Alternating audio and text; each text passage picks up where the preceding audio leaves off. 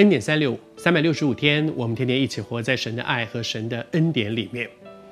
读圣经其实有一件很重要的事情，就是认识神。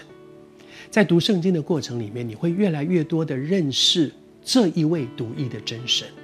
我们每个人可能都有一些背景，原来我可能是在什么样的一些地方的宗教里面，或者是我可能原来是无神论者，我根本不知道什么是神，或者有一些我觉得的神。但是读圣经会慢慢帮我方发现说，这一位神不是那个我觉得他应该会这样，应该会那样的，他不是我所造出来的神，而是我是要去认识他到底是怎么样的一位神。有的时候，如果我们觉得啊，我信耶稣，后来我很挫折，我祷告了半天，根本都不知道你你们讲的都不是真，其实是我们不真认识神，我们用我的想象去想。我我这样做了，神应该就会怎么样？可是圣经告诉我们说，神不是我想象的那样的一位神。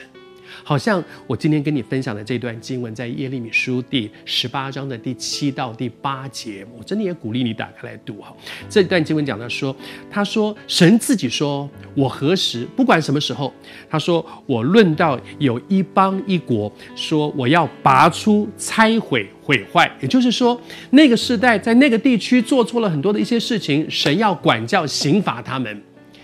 如果在这个时候，他接下去说：“我所说的那一帮，若是转意离开他们的恶，这一个邦，这一个城，这一个地方，这一个地区做了很多不对的事情，我要管教他们。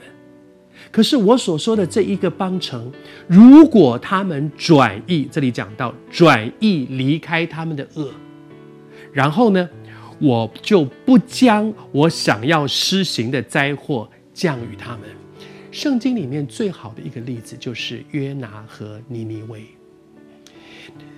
约拿领受神的一个心，到尼尼微那去宣告神要毁掉他们，因为他们的那个罪大恶极，糟糕透了，透到一个地步，好像你你做一个器那个器皿，你用粘土做个捏捏的，这个器皿越弄越坏，越弄越糟糕透了，最后把它捏掉，重新再来另外换。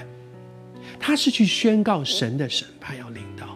可是后来，尼尼微他们从做宝座的，也就是君王，一直到百姓，到小孩，整个城大家悔改。后来呢，神就不将他所命定的那个灾临到那里。为什么？非常简单，神的意思是说，如果你再作弊，你就三次大过记满了，你就会被开除。我告诉你，你就会被开除，你就是要被开除了，你要被开除了。可是。那个要被开除的孩子受到了警戒，从此以后再也不作弊了。所以呢，所以后来就没有被开除嘛。